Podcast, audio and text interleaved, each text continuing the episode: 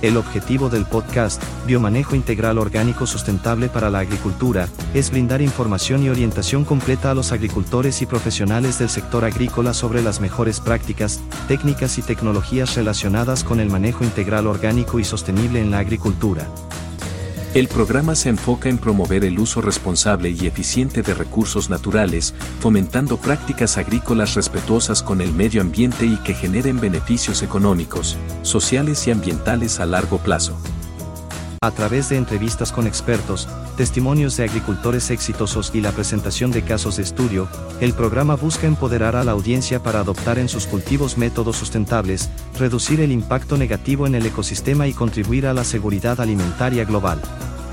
Además, Diosa busca crear conciencia sobre la importancia de la agricultura orgánica y sostenible, así como motivar a los agricultores a adoptar prácticas que protejan y regeneren los recursos naturales para las futuras generaciones.